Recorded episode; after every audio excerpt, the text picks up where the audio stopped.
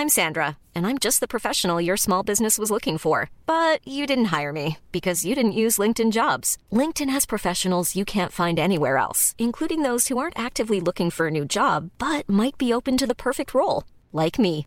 In a given month, over 70% of LinkedIn users don't visit other leading job sites. So if you're not looking on LinkedIn, you'll miss out on great candidates like Sandra. Start hiring professionals like a professional. Post your free job on linkedin.com/people today.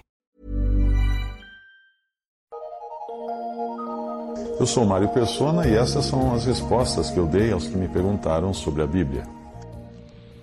Você escreveu perguntando se deveria se preocupar com os vários documentários que tem visto na TV e na internet que falam do fim do mundo. Bem, a profecia bíblica, ela está relacionada a Israel e foi dada por Deus através dos autores inspirados da Bíblia. Qualquer coisa que não venha dessa fonte é duvidável. O estudo da profecia pode ser confundido com o estudo da curiosidade humana. Volta e meia, o Discovery Channel, o History Channel e outros channels por aí apresentam algum documentário interessantíssimo, sim, são muito interessantes, sobre profecias ah, na Bíblia e fora da Bíblia mas onde está o problema desses documentários? Bem, eles são dirigidos para a carne, para o intelecto, porque eles não apresentam Cristo como alvo do documentário. Lembre-se sempre desse versículo que eu vou citar para você de Apocalipse 19, 10. João escrevendo: eu lancei-me a seus pés para o adorar, mas ele me disse: Olha, não faças tal, sou teu conservo e de teus irmãos que tem o testemunho de Jesus. Isso o anjo falando para João. O anjo continua: adora a Deus, porque o testemunho de Jesus é o espírito de profecia.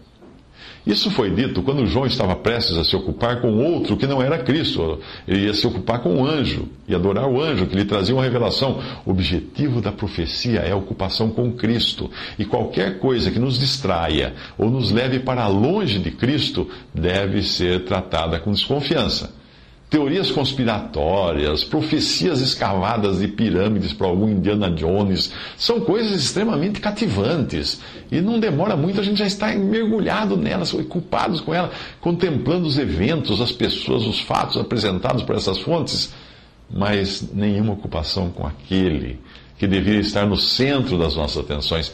O tema fim do mundo sempre atraiu as massas, porque causa comoção. O curioso, o curioso é que o Evangelho não exerce a mesma atração, talvez porque ele revela que nós somos pecadores necessitados de um Salvador. De nada adianta alguém se preocupar com o fim do mundo se ainda não resolveu a questão do seu destino eterno. Porque o mundo, num certo sentido, pode acabar para qualquer pessoa nesse exato momento. É só o coração para de bater. Aí será o fim do mundo, sim, para mim, porque eu não estarei mais nele.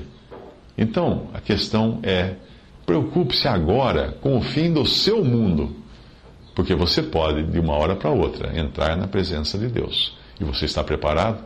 Você já creu em Cristo como seu Salvador?